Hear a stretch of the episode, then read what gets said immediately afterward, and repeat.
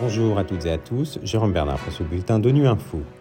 Au menu de l'actualité, l'ONU dénonce comme illégale l'annexion par la Russie de régions qu'elle occupe en Ukraine. La chef des droits de l'homme par intérim des Nations Unies appelle les États à prendre des mesures pour démanteler le racisme structurel. Et pour la première fois depuis plus de dix ans, le choléra a refait son apparition en Syrie. La Russie confirme aujourd'hui par une cérémonie l'annexion de quatre régions qu'elle occupe en Ukraine. Hier, le secrétaire général de l'ONU avait par avance décrit cette décision comme illégale et comme une violation du droit international. Antonio Guterres a confronté la Russie à ses responsabilités de membre du Conseil de sécurité. Il lui a rappelé que sa décision compromettra davantage les perspectives de paix dans un conflit qui dure depuis plus de sept mois. Philippe Kos nous en dit plus. L'annexion des régions ukrainiennes de Donetsk, Louhansk, Kherson et Zaporizhia n'aurait aucune valeur juridique et mérite d'être condamné, a martelé le secrétaire général de l'ONU hier, soulignant que la Russie, l'un des cinq membres permanents du Conseil de sécurité, partage à ce titre une responsabilité particulière dans le respect de la Charte des Nations Unies. Or, le traité fondateur de l'ONU est clair.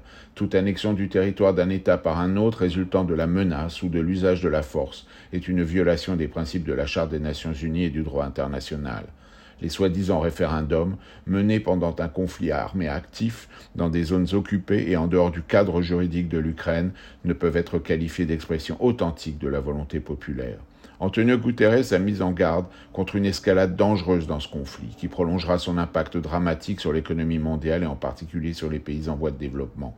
Il est grand temps de prendre du recul, a-t-il déclaré. Maintenant, plus que jamais, nous devons travailler ensemble pour mettre fin à cette guerre dévastatrice et insensée et faire respecter le droit international. Malgré les progrès dans la lutte contre le racisme systémique à l'égard des personnes d'ascendance africaine, un nouveau rapport de l'ONU fait état de la persistance d'allégations de traitements discriminatoires, de recours excessifs à la force et de décès par les forces de l'ordre. La haute commissaire aux droits de l'homme par intérim, Nada al-Nashif, appelle les États à prendre des mesures pour démanteler le racisme structurel, institutionnel et sociétal. On écoute sa porte-parole, Ravina Shamdasani.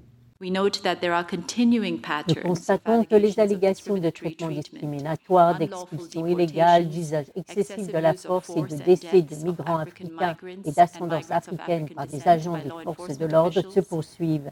La peine de mort, les politiques punitives en matière de drogue, les arrestations et la surreprésentation dans les prisons continuent d'avoir un impact disproportionné, de même que l'absence de responsabilité et de réparation pour le décès d'Africains et de personnes d'ascendance pendant ou après une rencontre avec un agent des forces de l'ordre.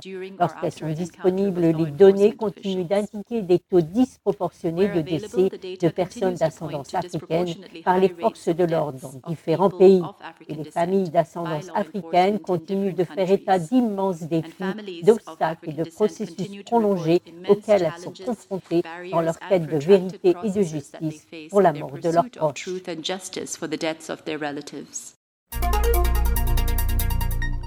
Pour la première fois depuis plus de dix ans, le choléra refait son apparition en Syrie.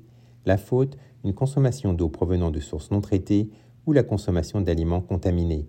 Selon l'Organisation mondiale de la santé, au moins 426 cas d'infection choléra, dont 33 décès, ont été enregistrés. L'OMS travaille pour renforcer la surveillance. On écoute le docteur Philippe Barbosa, chef de l'équipe choléra et maladies diarrhéiques épidémiques à l'OMS.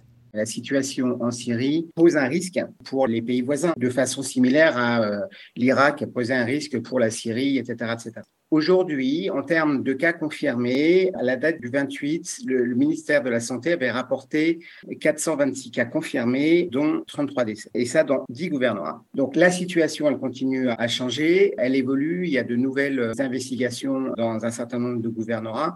Il est important de communiquer sur des informations qui sont consolidées. Une partie des cas de choléra qui sont rapportés dans tous les pays hein, sont sur une base clinique. Euh, et dans un contexte comme celui-là, il y a les diarrhées, c'est pas que du choléra, il y a aussi euh, pathologies. Donc l'OMS travaille pour renforcer la surveillance euh, avec les autorités euh, sur l'ensemble de la Syrie, de promouvoir aussi l'engagement communautaire, la chloration de l'eau pour permettre un accès à une eau potable, mais aussi sur le support en termes de diagnostic et de traitement. Voilà, fin de ce bulletin de Nuit Info. Vous pouvez nous retrouver sur Internet et sur nos comptes médias sociaux, Twitter et Facebook. Merci de votre fidélité. À la semaine prochaine, même à même fréquence.